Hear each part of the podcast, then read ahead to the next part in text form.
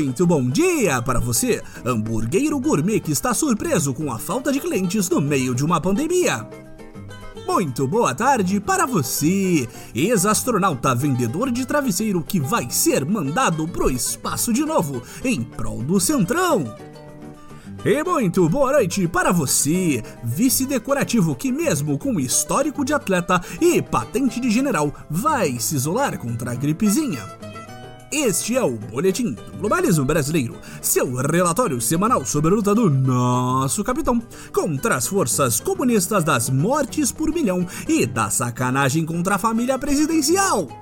Toda semana a gente traz para você aquilo que nem o seu grupo de Zap Zap mostra. Então, não saia daí!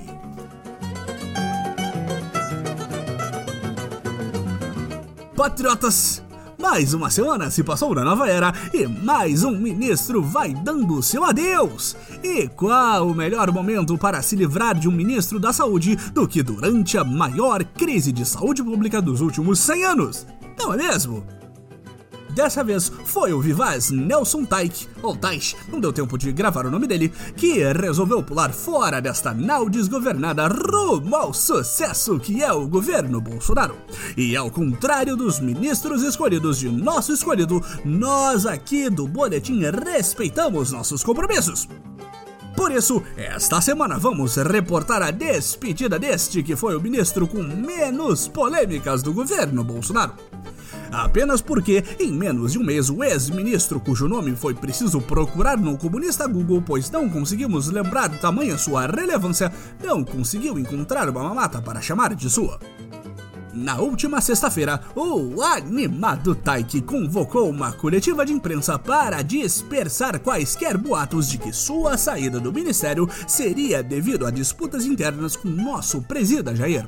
Em seu breve discurso de eliminação deste reality show disfarçado de governo federal, ele agradeceu ao nosso líder supremo pela oportunidade de fingir ajudar o país a atravessar essa crise que estava de partida, mas que decidiu prolongar a estadia como uma bela visita de parentes que não entendem a hora certa de ir embora.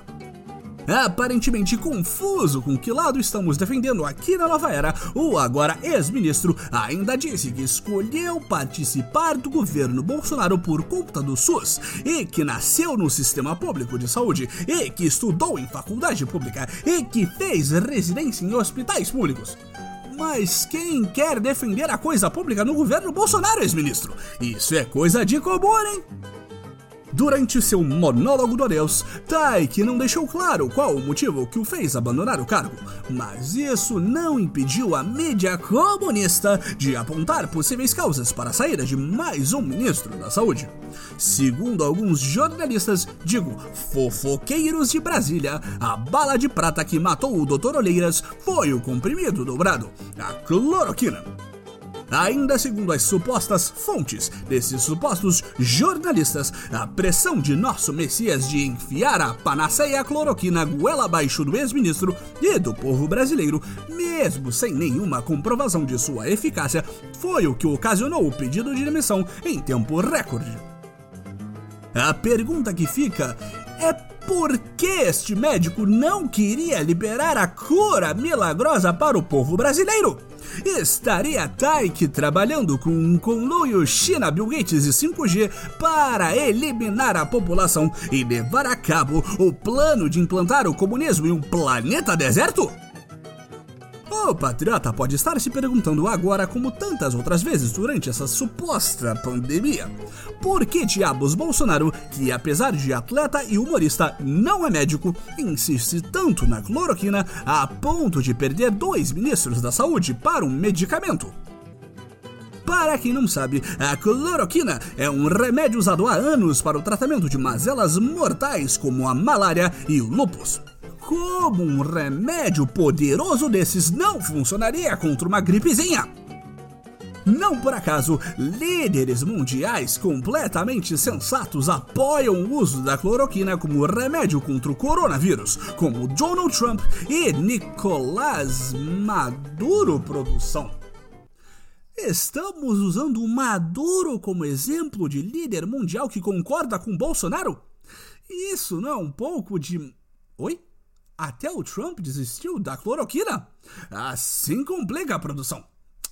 Detalhes sobre a efetividade da cloroquina à parte, a verdade é, senhores, de que o ex-ministro Taik já vinha demonstrando que não estava apto ao cargo. Aliás, isso de médico no Ministério da Saúde não faz sentido algum em 2020. É tipo jornalista precisar de diploma.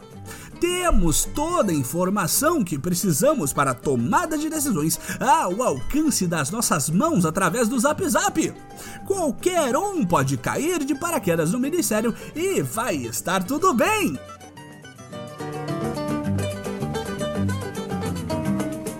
Esse foi o nosso Boletim do Globalismo Brasileiro para a semana de 18 de maio.